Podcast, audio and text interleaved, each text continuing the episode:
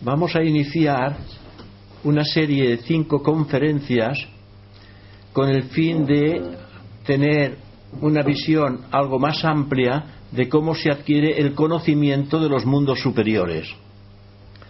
Sabemos que existe un conocimiento de los mundos superiores al cual no estamos muy cercanos a poderlo absorber, pero si de alguna manera profundizamos en estas enseñanzas que podemos encontrar en nuestra propia literatura, advertiremos que ese conocimiento superior que está en mundos internos superiores al que estamos viviendo, se puede tener acceso mediante la conciencia.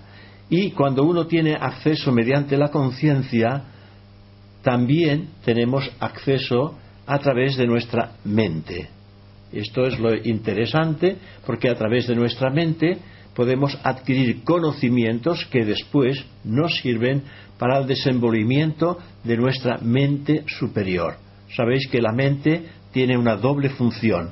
Es la mente objetiva, la mente de objetos y sujetos, la mente que nos pone en contacto con todo lo externo y existe una porción de mente abstracta, espiritual, divina, que no tiene nada que ver con la objetiva, una mente totalmente subjetiva, abstracta. Y se trata precisamente de acceder a esa mente superior y empezar a sentir esa vibración de lo interno que hace que nuestra mente inferior u objetiva se ilumine. ¿eh? Porque nuestra mente objetiva es la mente del intelecto y la mente subjetiva es el intelecto brillante. Por lo tanto, es superior porque la luz de Budi baña directamente esa mente y es la mente de los grandes sabios, aquellos que de alguna manera hacen descender de los mundos internos mentales superiores a su mental concreto. Y para ello hay que trascender el mundo de las formas. Así que tendremos cinco charlas sobre este particular y algunas, alguna cosa pillaremos, porque dentro de estas enseñanzas, entre líneas, se dan ciertas pistas, no muy claramente, porque se trata de que cada uno de nosotros buceemos profundamente en lo que se está diciendo y que la luz se haga en nuestro interior. ¿eh? Porque si todo se nos comunica no sirve absolutamente de nada. Se trata que se despierte del interior qué es lo que uno debe de hacer.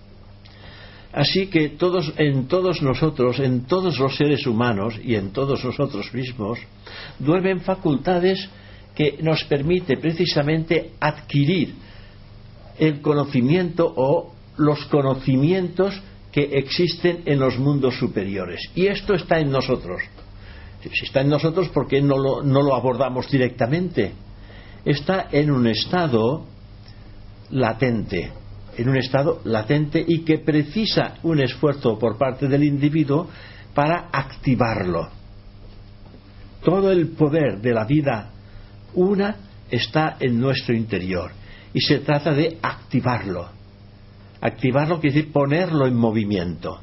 Si uno no se esfuerza en ponerlo en movimiento, está latente, esperando el momento en que uno se esfuerce quienes dicen que quienes lo han despertado, hay gente evidentemente que lo ha despertado, que ha ido despertando ese poder y siempre nos han hablado precisamente de un mundo anímico y de un mundo espiritual.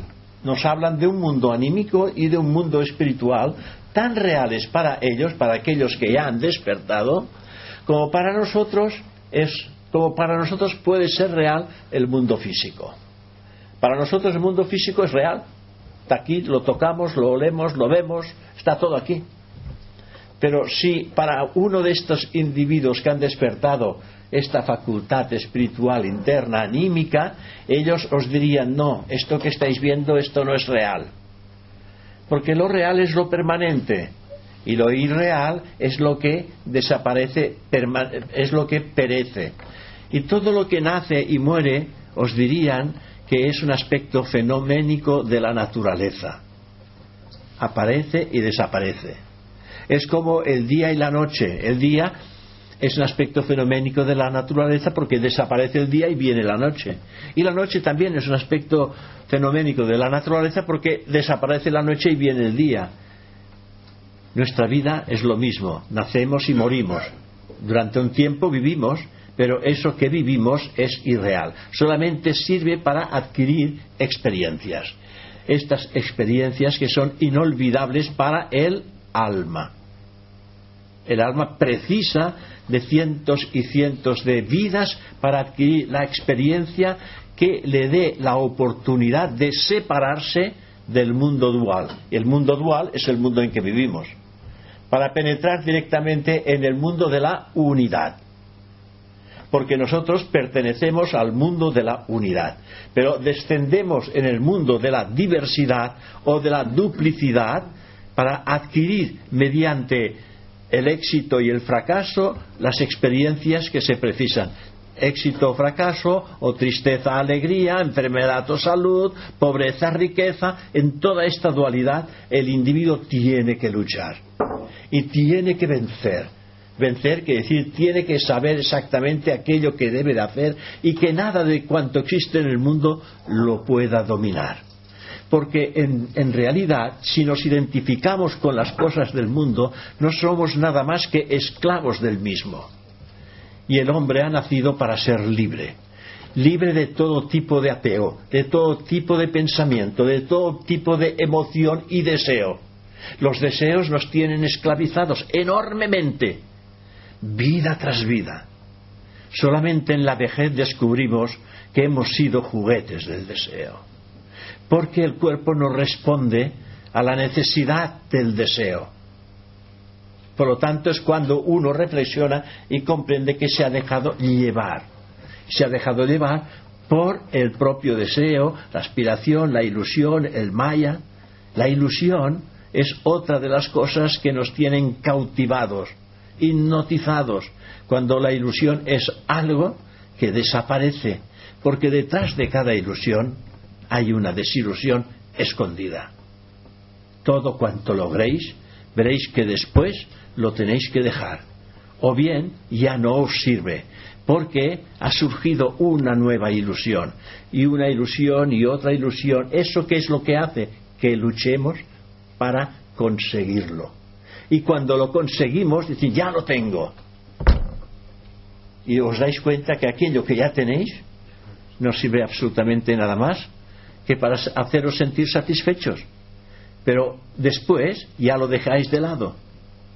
A todos nos pasa esto en la lucha por la vida. Y eso hace que vayamos madurando que esto es necesario. Necesario tener estas, estos éxitos y fracasos al mismo tiempo. Consigues algo, es un éxito. Cuando lo has conseguido, viene el fracaso porque ya no lo necesitas o ya ha pasado, o viene, uno tiene ilusión por otra cosa. Cuando uno los escucha a estos grandes filósofos, a estos grandes seres que han dejado historia en el mundo, si, si aspira a ello, si dice quiero, me gustaría atender, llegar a comprenderlo, llegar a vivirlo, él puede decirse a sí mismo estas experiencias también yo puedo tenerlas si evidentemente desarrollo ciertas cualidades que por el momento aún duermen en mí. Estas cualidades de los grandes filósofos, de los grandes maestros de sabiduría, están en nosotros, pero están dormidas, en un estado latente, esperando algo que las despierte porque tenemos el mismo potencial de cualquier sabio, de cualquier filósofo que haya pasado por esta tierra. El potencial está en nosotros. Y es la vida lo que hace que mediante la lucha vayamos descubriendo y finalmente percibir esta realidad en uno mismo. Y el, problema, el problema consiste en saber cómo empezar el desarrollo de estas facultades que son indispensables y al mismo tiempo latentes. Y lo cierto es que sólo quienes las poseen pueden ellos aconsejar o enseñar. Quienes las poseen. Hay, hay gente que las posee. Y me diréis, ¿y las pueden enseñar a todo el mundo? No. Solamente aquellos que ya tienen control sobre su pensamiento, control sobre sus emociones, sentimientos, etcétera, etcétera, etcétera, y control sobre su cuerpo físico.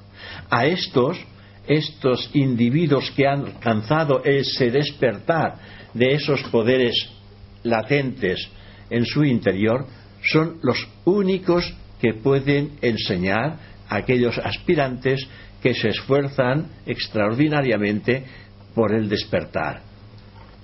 Se dice que desde que existe el ser humano ha existido una disciplina mediante la cual los hombres dotados de facultades superiores, que los hay, han impartido sus enseñanzas a aquellos que de alguna manera aspiraban ya a tenerlas, mediante una inspiración, mediante una sugerencia, mediante una mirada, por ejemplo, es suficiente cuando el discípulo está preparado.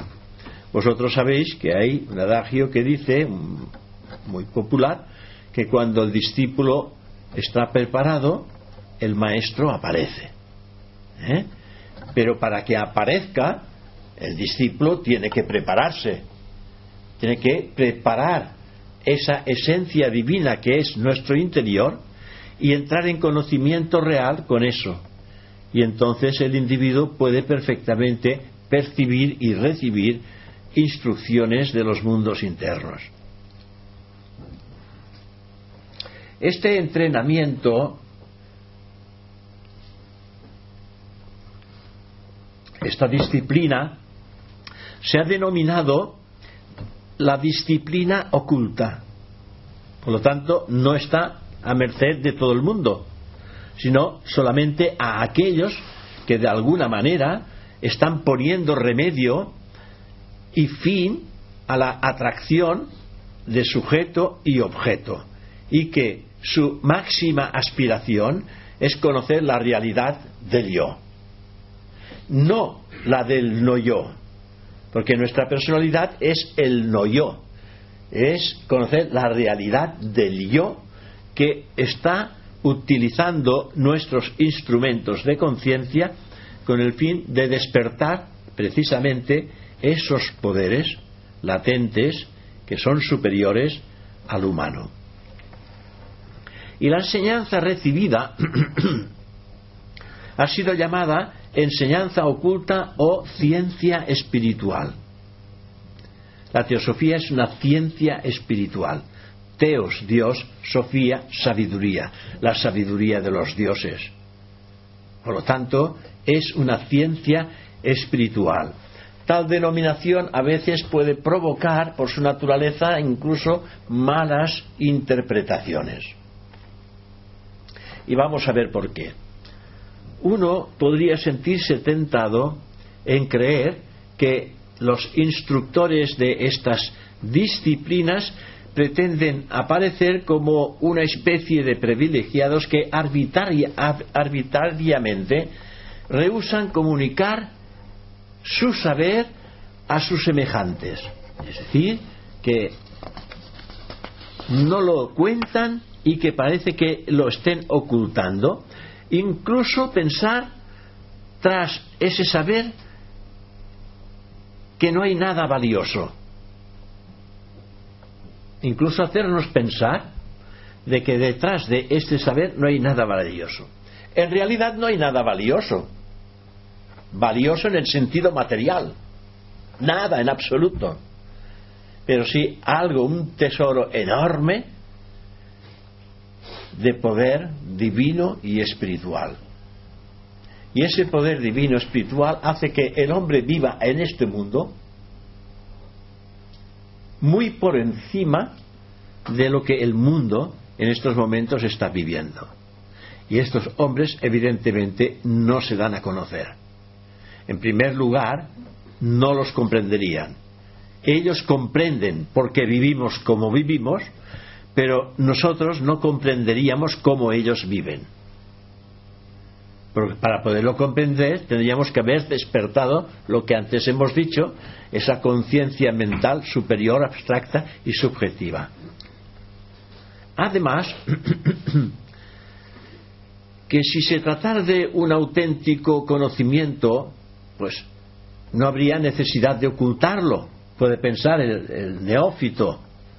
Si se tratara de un, de un conocimiento auténtico, pues no habría necesidad de ocultarlo como si fuera un misterio. Mejor sería contarlo, podemos pensar nosotros. Sino todo lo contrario. Podría hacerse público para que la humanidad se enterara y se aprovechara de sus beneficios, de los beneficios de estos conocimientos. Nosotros, los seres humanos, en nuestra ignorancia pensamos así. Pensamos, hombre, si se nos contara, si se nos explicara esa ciencia oculta, pues seguramente que nuestra vida cambiaría totalmente. Esto es muy, es muy, es muy justo para la personalidad pero no es auténtico para la individualidad. Porque si no estamos preparados, si no hemos empezado a dejar cosas, que estamos sujetos a ellas, ese poder haría que aún nos cogiéramos más a los apegos que el mundo hace que sintamos. Por eso que para poder acceder hay que empezar a dejar, a dejar cosas, deseos, pasiones, ilusiones, apegos, cosas, cosas que nos hacen, que, que nos hacen muchísima gracia, pues vivir de una manera totalmente sencilla con el fin de no sentir atracción a las cosas perecederas. Veréis que en la, en la historia, pues los grandes místicos siempre han estado liberados de todas estas cosas. Su aspiración es única no existe más aspiración que el contacto con la realidad del sí mismo. Esta es la única aspiración que tiene el místico. Y a eso tiene que llegar el teósofo. Tenemos toda cuanta información necesitamos para irnos apartando de toda esta analgama de ilusiones, de pasiones y de deseos que tienen cautivada a nuestra personalidad. Y como en el momento actual, como seres humanos, estamos identificados con esta personalidad, pues también estamos sujetos a estas atracciones. Así que los iniciados dentro de esta sabiduría superior que es el ocultismo, no se asombran en absoluto de oír hablar a los no iniciados, que somos nosotros, no somos iniciados en los misterios, pues solo pueden comprender en que existe el misterio en la iniciación. La etapa, vosotros sabéis que la, eh, etapa humana, eh, la evolución humana, mejor dicho, consta de tres etapas. La primera etapa es la individualización. Es cuando la vida penetra en el reino humano. Nosotros somos la vida. Y como vida penetramos en el reino humano. Esta es la primera etapa de la personalidad. La segunda etapa es la primera gran iniciación en los misterios ocultos que hacen que la sabiduría abra paso a través de la ignorancia, agriete la ignorancia y la sabiduría pase hacia los demás. Y la tercera etapa es el adeptado. Es decir, cuando el individuo ha accedido a la quinta gran iniciación. Pero de la primera a la segunda, a la tercera, a la cuarta y a la quinta. Y cuando se alcanza la quinta iniciación, el individuo ya no tiene necesidad de volver a este bajo mundo, porque ha superado todo y se ha liberado de todo. Por ejemplo, habéis oído hablar de Siddhartha el Buda, que lo han hecho en película, y os lo han hecho ver en película como que en un momento determinado se, se sienta bajo el árbol Bodhi y se dice no me levanto hasta que no alcance la iluminación. ¿Recordáis esto seguramente en este pasaje? Y él entra en un estado profundo de meditación y todas las, las huestes de Mara, todas vienen allá a intentar distraerlo para llevárselo a su terreno, pero él, impasible, no se deja tentar en nada, en nada en absoluto, y entonces gana la partida y la iluminación, que es la liberación de todas las ataduras, porque cuando uno se libera de las ataduras físicas es cuando viene la iluminación. Y entonces él despierta esa iluminación. Para eh, alcanzar ese estado de conciencia, uno debe de liberarse de lo otro. Hoy por hoy, nosotros como seres humanos estamos muy cogidos todavía por las cosas del mundo. Pero es importante empezar a conocer el proceso, porque hay vidas que van a venir después de esta. Porque nosotros somos vida, por eso hay vida, somos vida. Como os he dicho en muchísimas ocasiones, nuestro cuerpo físico es la forma más perfecta que la naturaleza ofrece a la vida. Y la vida somos nosotros, para su desarrollo y esplendor. La vida tiene que desarrollarse totalmente y adquirir el esplendor que precisa para volver nuevamente al seno de su morada, que es la mónada, como todos vosotros sabéis. Si esto es así, ¿cómo suscitar al no iniciado? ¿Cómo, de qué manera podemos interesar al nuevo iniciado si él no tiene interés alguno hacia esa pretendida ciencia oculta? ¿Cómo y por qué habría de buscar algo cuya naturaleza no puede él llegar a concebir ni a pensar. Evidentemente que tal pregunta descansa en una idea completamente errónea de la verdadera naturaleza, de esta naturaleza interna del conocimiento esotérico. Cuando no hay conocimiento esotérico, es evidente que uno puede considerar cualquier tipo de explicación sobre esta materia algo erróneo. Pues en realidad no hay diferencia entre ese conocimiento y todo lo que corresponde saber y poder de los humanos. Hay grandes poderes en nuestro interior que permiten que ese, esa percepción de lo eterno se vaya manifestando paulatinamente a medida que el individuo descubre en sí mismo ese potencial que lo está acariciando prácticamente, no se ha desvelado totalmente, pero que él está ya acariciando por presentimientos, por corazonada, que algo existe en su interior que dice esto es más elevado de lo que yo puedo ahora, por estos momentos, comprender. Si recordáis también la enseñanza de Jesús, otro maestro de sabiduría, él habla también siempre en estos términos. Los términos siempre son los de la purificación. Purificar mi mente, purificar mis emociones y sentimientos y purificar mis cuerpos físicos. Solamente purificando esto puedo acceder con la conciencia a esos mundos superiores. Este saber oculto no es para el hombre común, no es para cualquier persona. Y no obstante, todo hombre tiene que llegar a ser discípulo y yo diría hasta maestro de la ciencia oculta. Todos hemos de pasar por aquí, si evidentemente lo buscamos por caminos apropiados. Todos, absolutamente todos, hemos de pasar por aquí. No solamente algunos de los que hemos oído hablar, estos grandes filósofos, no, también todos nosotros.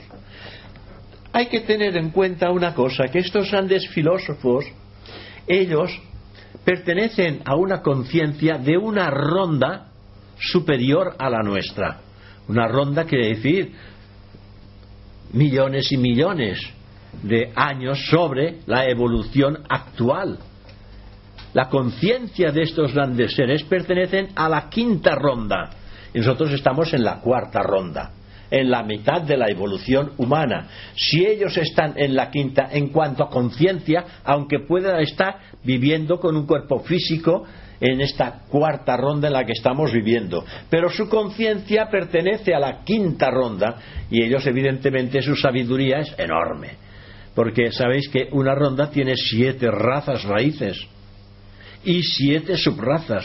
Y han superado todo esto gracias a, un puñado enorme de vidas y de experiencias. Porque la vida en sí es continuada. La vida no puede morir.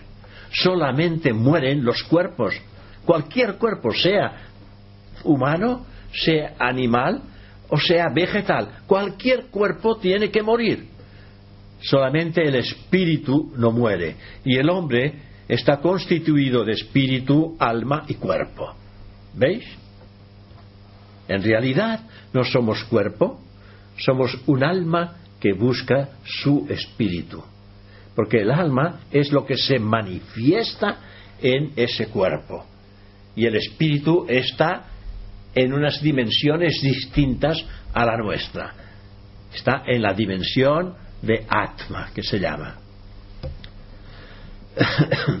a veces pensamos, dentro de de nuestras reflexiones que es necesario buscar un lugar determinado a esos maestros, como a veces pues se dice que pueden estar en los Himalayas, que pueden estar en, centros donde ellos acuden y que nosotros podemos ir hacia el Tíbet o hacia los Himalayas y entrar en contacto con ellos. Los maestros están repartidos por todo el mundo. Es evidente que a veces se separan en estos Himalayas o en otros lugares donde ellos entran en profundo recogimiento de sí mismos porque son herramientas favorables al desenvolvimiento de la conciencia mundial. Mundial, ya no personal, porque ellos trabajan para el bien común, no para su bien, sino para el bien de la totalidad, porque ellos son la totalidad nosotros sabemos que somos la totalidad, pero aún no lo vivimos. Ellos viven la totalidad. Su conciencia se ha abierto a la totalidad. Claro, su vida es completamente distinta a la nuestra.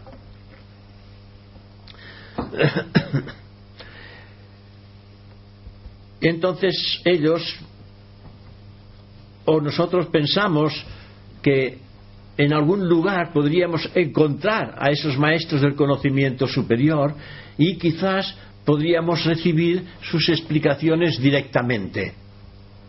Sí, muchos van, lo sabéis, van a la India, van al Tíbet, eh, van a ciertos lugares donde hay algún que otro maestro o discípulo de maestro, pero si el individuo pone orden en sí mismo, todo cuanto le puedan decir no sirve absolutamente de nada. Si, si Él está lleno de todas las cosas del mundo, nosotros, vamos a ver, nosotros somos como un recipiente. Somos un recipiente. Este cuerpo es un recipiente. Y este recipiente, este recipiente, está lleno de cosas cosas de deseo, de pasiones, el coche, la casa, el problema, el, eh, trabajo, eh, el novio, la novia, el esposo, la esposa, los hijos, está lleno, lleno de problemas. Está tan lleno de problemas que ya no cabe nada más. Y para que quepa algo hay que vaciarlo. Saturnino Torres decía, es que nosotros, tal como estamos en la actualidad, somos nuestra mente es exactamente igual que un cajón desastre. En la antigüedad, ahora ya no tanto, los sastres, cuando trabajaban, tenían la mesa llena de retales, de botones, de agujas, claro. Y cuando llegaba a las seis de la tarde, que era la hora de plegar, había en el cajón, lo metían todo aquí. Pero llegaba un momento que en ese cajón ya no cabía nada más llega un momento que en nuestra mente ya no cabe nada más. Nuestra mente es como una esponja. ¿Qué hace la esponja? Absorbe. Y ha absorbido tanto que esta esponja mente está mojada, ya no absorbe nada más. Pero para que absorba tendríamos que estrujar, tendríamos que vaciar cosas. Habría que el cajón vaciarlo y todo lo que nos sirve, sacarlo, tirarlo, lo que no sirve, lo que está aquí dentro y no sirve, ¿para qué guardarlo? Esto es un desván en el que todo lo metemos ahí.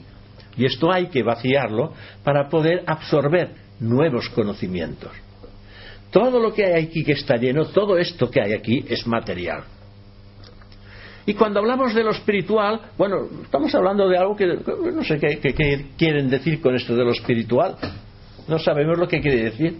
Es que no dice nada. Lo espiritual se percibe, se busca y se encuentra. El hombre se convierte en aquello que piensa. Si uno la sigue, la consigue.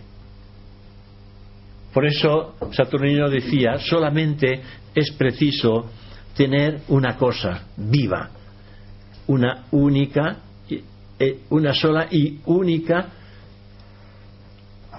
aspiración. Una sola y única aspiración. Si solamente tenemos una aspiración y la aspiración es esa, automáticamente todo lo que está aquí va cayendo.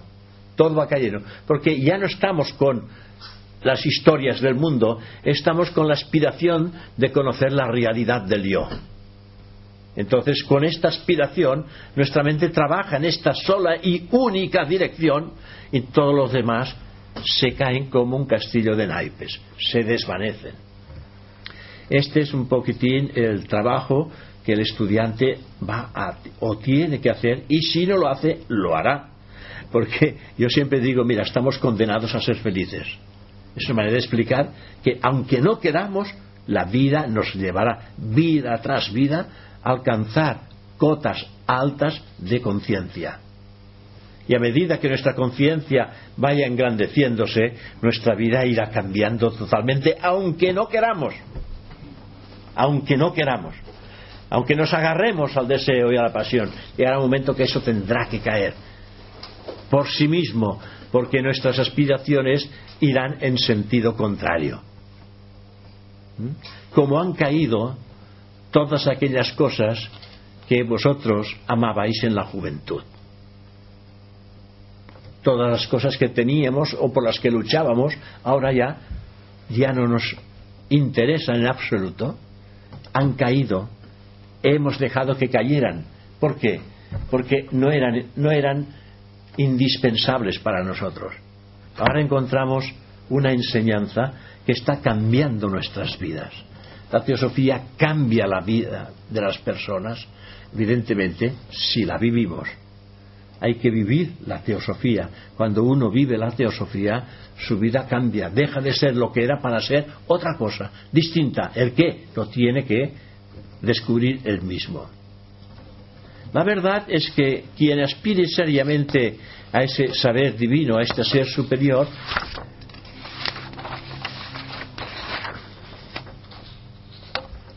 no escatimará esfuerzo alguno ni retrocederá ante ningún obstáculo. Es decir, que él se hará fuerte. La de tripas corazón no escatimará esfuerzo alguno ni retrocederá ante ningún obstáculo para encontrar el maestro interior. Porque en realidad aquello que somos, para, para esa personalidad, es el maestro interior ese maestro interior que le inicie a esos misterios superiores del universo. Hombre, conócete a ti mismo, conocerás a los dioses y al universo entero. Cuando tú te conoces a ti mismo, cuando el maestro te inicia en los misterios superiores, entonces encuentras lo oculto en el universo y que tú haces parte de todo este universo. Por otra parte, podemos pensar de que la iniciación de, a, esos grandes misterios, iniciarte, que decir empezar, empezar algo nuevo, te inicias en esos misterios mayores, pensamos que quizás saldrá a nuestro paso o a nuestro encuentro de todas maneras. Podemos pensar, bueno, si la vida ella te va madurando, pues llegará un momento que esto pasará, sí, pero ¿cuántas vidas tendrás que arrastrar nuevamente por este mundo, por este bajo mundo? La teosofía, la enseñanza, lo que hace es acelerar el proceso de la liberación porque hace que descubras conocimientos hasta, hasta ahora no, no vividos, no conocidos. Quizás pueden ser conocidos intelectualmente, pero si no son vividos, no dan respuesta. ¿Veis? Porque conocimientos aquí tenemos en la literatura enormes, cientos. Muchos habéis leído estos libros, pero solamente se han leído los libros y estos libros no son para ser leídos, son para leer un párrafo y meditar con él o estrujarlo durante media hora. Y veréis que cuando habréis trabajado este párrafo durante media hora, habréis descubierto el espíritu de lo que se está tratando de comunicar al aspirante. ¿Eh? Y hay libros que están aquí para esto. existe también, como se dice, una ley natural entre todos los iniciados. Una ley natural que les impide a ellos, precisamente, a estos grandes iniciados, rechazar a cualquier hombre digno del conocimiento. Es decir, que si vosotros y yo nos preparamos adecuadamente, el maestro al cual pertenezcamos y que no sabemos, él no nos puede rechazar. En primer lugar, ellos dicen, nosotros precisamos de vosotros, porque vosotros estáis en este mundo y en contacto con toda la humanidad. Y precisamos instrumentos en el mundo que lleven a cabo una transformación. Y la transformación viene cuando el individuo descubre la realidad, lo que es real, lo que es auténtico, lo que es permanente. Y con su ejemplo lo dan a entender. Jesús cuando decían, pero ¿cómo los conoceremos? Y por sus obras los conoceréis por lo que ellos están haciendo, conoceremos que hay un gran hombre dentro de esa forma humana. O dentro de una gran mujer dentro de su forma humana. Porque el espíritu es andrógino, no es ni masculino ni es femenino. Se ha hecho masculino y femenino en el mundo de las formas, pero el espíritu no es ni masculino ni es femenino. El espíritu es la realidad una y no tiene forma.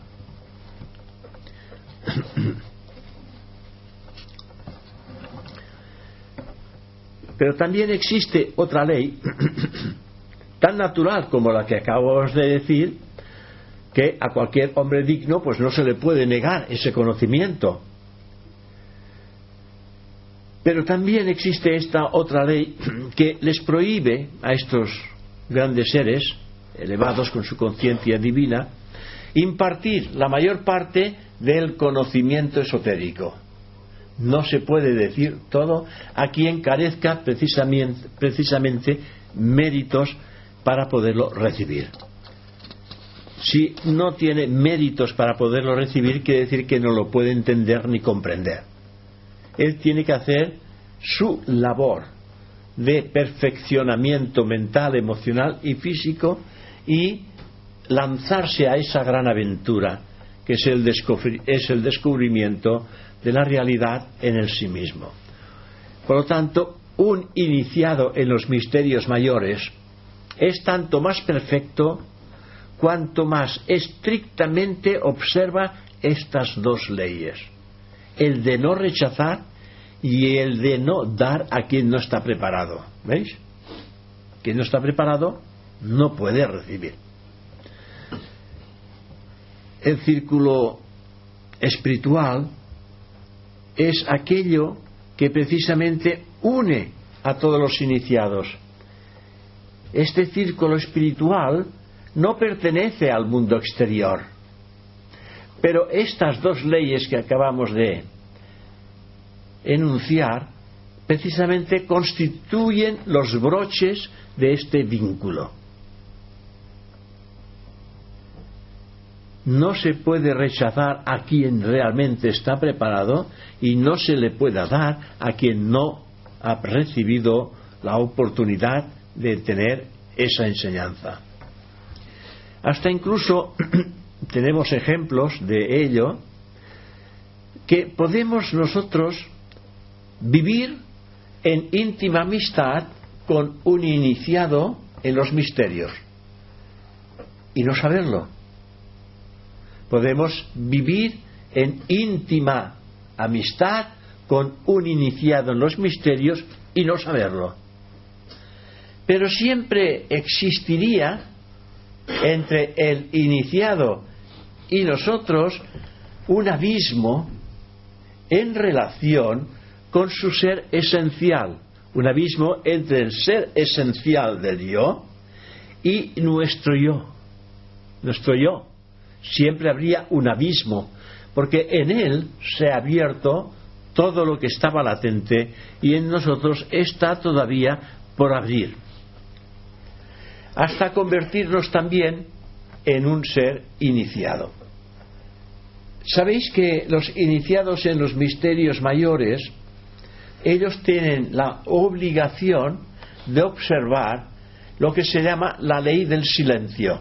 Es decir, no pueden hablar de los misterios ocultos de la vida a quienes no están preparados para recibirlos y ellos observan la ley del sigilo que se llama la ley del silencio.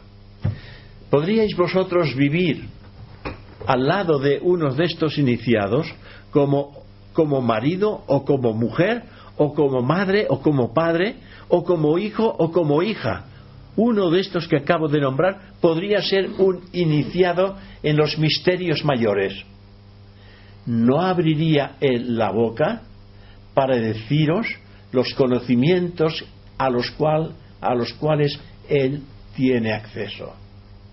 Y sois la familia más cercana, pero Él sabe que no puede abrir la boca en absoluto para poderos comunicar cosas que ya no son para el ser humano, que son para el ser divino. Y de esto hemos tenido casos y que conocemos de que una persona iniciada ha estado viviendo como marido y mujer y que hasta la muerte de esta persona no la otra no ha conocido que era iniciada en los misterios mayores por las cartas de relación que tenía con su maestro espiritual. ¿Veis?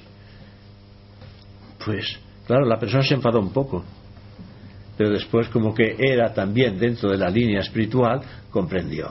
Yo le dije, pero hombre, ¿cómo, ¿cómo te puedes enfadar? Tú sabes que un iniciado no puede abrir la boca. ¿Cómo te va a contar si es iniciado los misterios mayores? Es juramentado, no te puede comunicar. Sí, lo sé, lo sé, lo sé. Lo sabía porque era un gran teósofo, pero, pero me dolió esta falta de confianza. ¿Sí? Sí. Porque no, no podemos imaginar un iniciado metido en el mundo. Eh, no, no, no. Vive con la, con la familia. Puede estar viviendo. Que se puede observar. Sí, pero hay una cosa que es importante por lo que acabas de decir. Precisamente cuando un iniciado en los misterios mayores, pues renuncia en un momento determinado, pide autorización para formar familia. ¿Eh? Y entonces se le autoriza dentro de la jerarquía oculta, se le autoriza a crear familia, pero separa la instrucción, porque debe dedicar a la familia al crecimiento y a todo lo que tiene que hacer. No, no, va a dejar esto. Ella quiere, y una vez encauzado, vuelve a recuperar el contacto interior para proseguir el desenvolvimiento de la conciencia. Claro, y ellos no se dan a conocer porque viven como nosotros, o sea, los, los contactos se ponen a nuestra altura. ¿Qué hacemos con los niños nosotros? nos ponemos un poco a su altura. Y lo, mira, toma, mira, un caramelito, juega, toma. O sea, nosotros somos niños para estas mentes privilegiadas. Y entonces, claro, viven de esta manera. Pero cuando esta persona pues terminó el proceso en esta vida, pues claro, pues las cartas delataron quién, quién era, ¿no?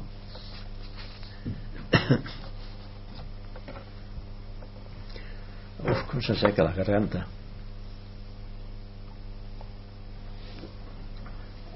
Hasta tal punto que nosotros podíamos poseer todo, su, todo el corazón, o sea,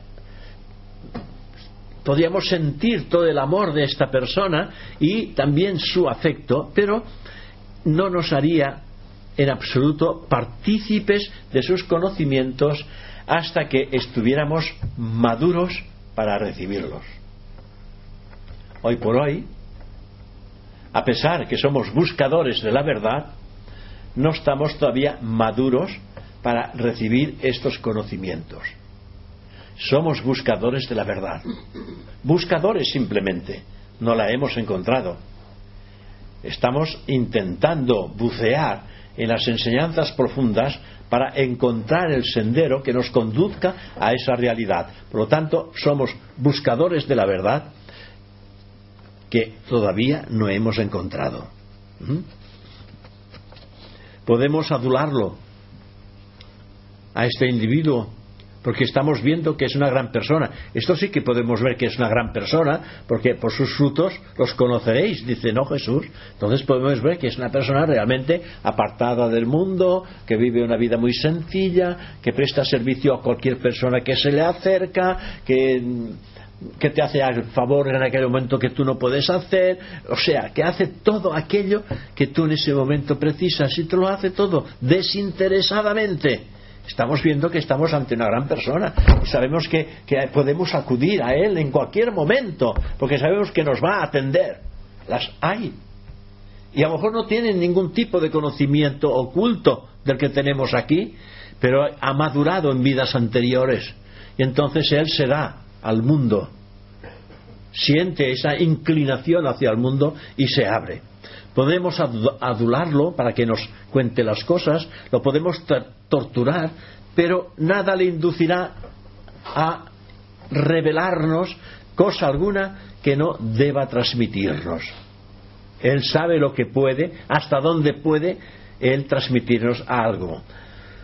Ya que nuestro estado natural de evolución, evidentemente, no nos permite acoger en el alma como es debido este misterio son misterios ocultos.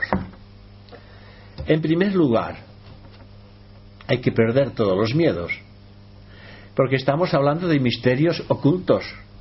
¿Qué es lo que produce miedo?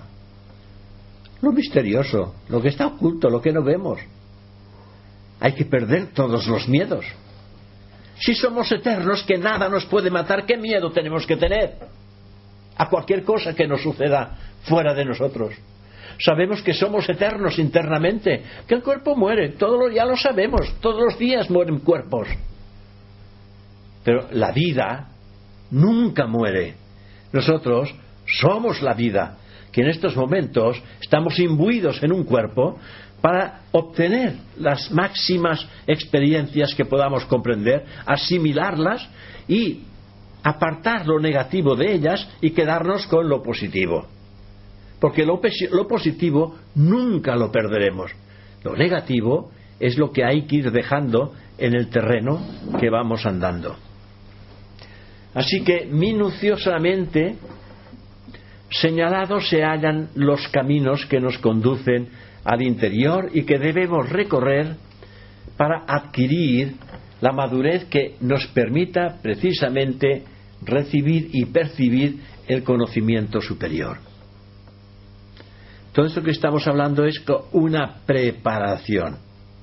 Una preparación porque no, pensemos que podemos acceder a ese conocimiento superior sin haber reflexionado en que uno tiene que empezar a desprenderse de cierto tipo de pensamientos, digo cierto tipo, ya no digo de todos, pero por lo menos de los más groseros, a los que a veces les damos vida con el pensamiento, con el sentimiento, con la emoción y que después finalmente los llevamos a cabo.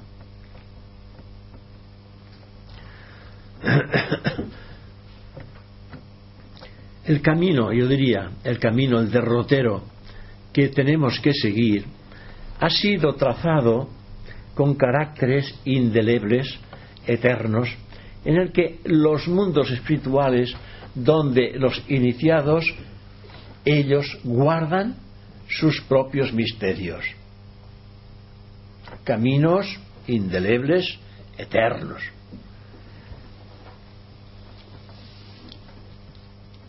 Se dice que cuando el individuo está preparado, puede acceder a estas enseñanzas de los misterios y puede acceder y recibirlos en su propio idioma materno. Porque la enseñanza espiritual no tiene idioma. Idioma lo utiliza las personalidades. El español, el inglés, el francés, el italiano, el alemán, cada uno tiene su propia idioma, que es el idioma para poderse comunicar externamente en el mundo en el que vivimos. Cuando hay una comunicación que viene del interior, no tiene idioma, pero lo recibimos en nuestro propio idioma materno. ¿Veis? Porque el yo divino él se comunica mediante símbolos. Símbolos solamente pueden ser interpretados por aquel que los recibe. Y pueden ser interpretados y al mismo tiempo traducidos en su propia lengua materna. Es un poco complicado, pero en realidad es así. Por ejemplo, Santa Teresa de Jesús, habéis oído hablar esta mística ella, ella decía, limpia mi casa, esto es la casa, la casa de Dios, ella decía, limpia mi casa, la conciencia decía, voy a reunirme con quien bien me sé. Ella tenía ese contacto con la realidad. Este cuerpo es la casa del alma. Y si vamos más fuerte, podríamos decir tiene que transformarse en el templo del alma. Es decir, purificándolo todo sería el templo del alma. Y ella también decía, cuando hablo con Dios, me doy cuenta que estoy hablando conmigo misma. ¿Eh? O sea que la realidad del yo, el Dios está en nosotros y cuando hablamos con la realidad del yo, estamos hablando con nosotros mismos más allá de lo personal. Solo nuestra alma propia, en ella hallaremos los medios para que se abran los labios de un iniciado, solamente con el alma, no con la palabra. Pero para que esto suceda, tenemos que desearlo enormemente eh, esto un discípulo, esto lo decía, lo explica un maestro del yoga que está sentado con su discípulo en el borde de, de un estanque y el discípulo le pregunta, maestro, ¿qué es lo que debo de hacer para vivir la espiritualidad. Y el maestro, sin decir nada, le coge la cabeza y se la pone dentro del agua. Y ahí lo tiene. Y el, discípulo allí gesticulando quería sacar la cabeza del agua, la quería sacar. Y finalmente lo saca afuera. Y el maestro dice, ¿qué es lo que más deseabas cuando tenías la cabeza dentro del agua? Y dice, respirar. Pues cuando desees la espiritualidad como deseabas respirar, la obtendrás. ¿Eh? O sea, esta es la aspiración única. Hemos de llegar a ese momento, que solamente pensemos en esa cosa que queremos, en la espiritualidad, que nos comunique la realidad de aquello que siempre ha estado en nosotros y el que lo hemos andado buscando por todos los países. Porque pensad que hoy, eh, hoy estáis en esta encarnación, estáis aquí en, España, pero en la, en la, próxima encarnación es posible que repitáis, pero posiblemente iréis en otro país, porque la conciencia del individuo tiene que irse desenvolviendo en la nota clave de todos los países. Cada país tiene su nota clave. La nota clave de España es Fa. La nota clave de Francia es La. Y así sucesivamente tiene que recorrer todas las notas claves de todos los países porque debe de redondear el carácter y entenderse con cualquier individuo en el mundo externo que sea de cualquier familia, que sea de cualquier nacionalidad. Y de esta manera se empieza a ese núcleo de fraternidad universal sin distinción de sexo, raza, religión, color. Por aquí que se empieza. Me diréis que esta fraternidad universal no es este mundo, no, pero aquí empezamos. Porque la fraternidad universal es la fraternidad de los egos internos. Esto sí, porque en los egos internos todos somos hermanos. Ved que las religiones hablan de hermanos siempre no, no tienen toda la revelación, pero sí tienen parte de esta revelación y siempre en las religiones se hablan como hermano Juan, hermano Pedro, hermano, hermano, hermano, ¿no? Nosotros también hablamos de hermanos, somos todos hermanos, no somos distintos, porque todos somos la divinidad una. Somos chispas de esta divinidad una.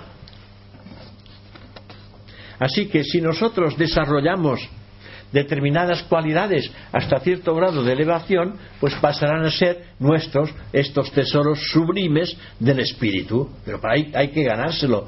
El pan hay que ganárselo durante nuestro trabajo.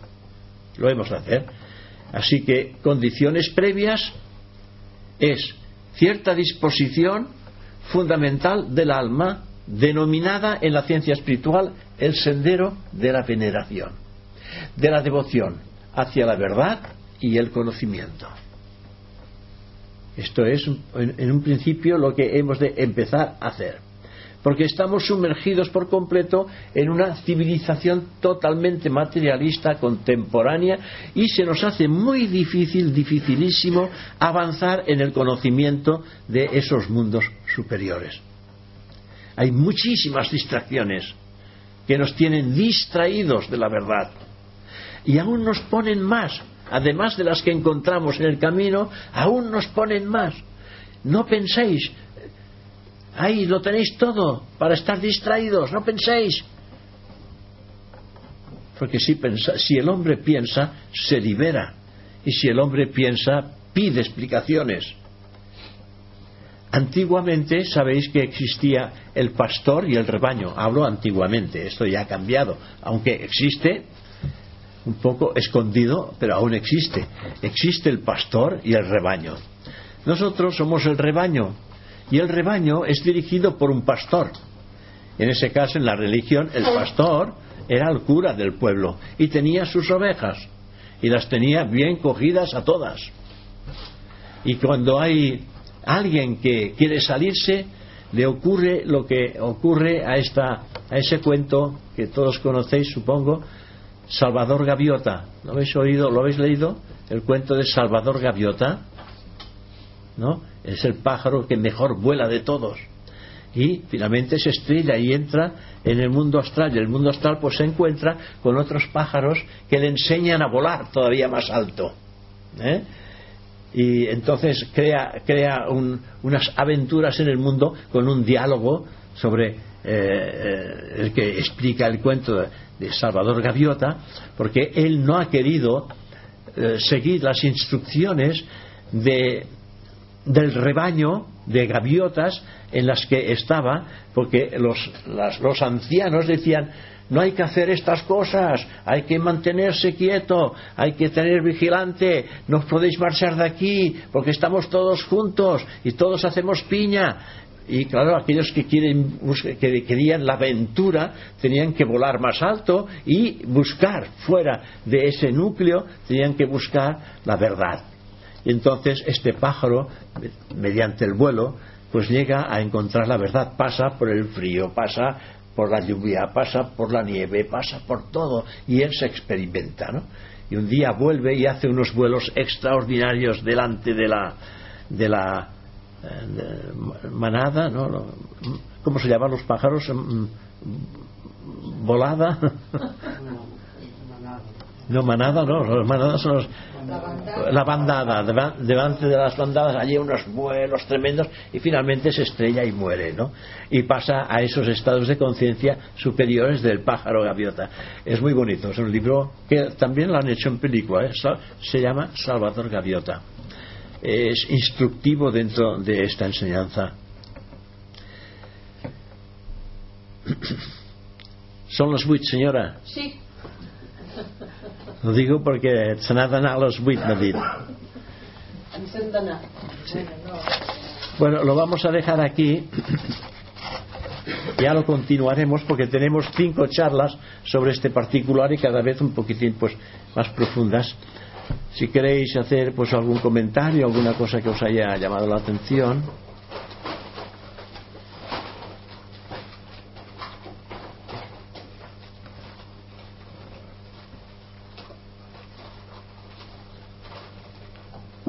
Bueno, pues si no hay comentarios, pues lo vamos a dejar aquí.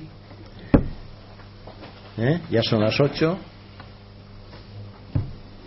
Pues muchas gracias. gracias.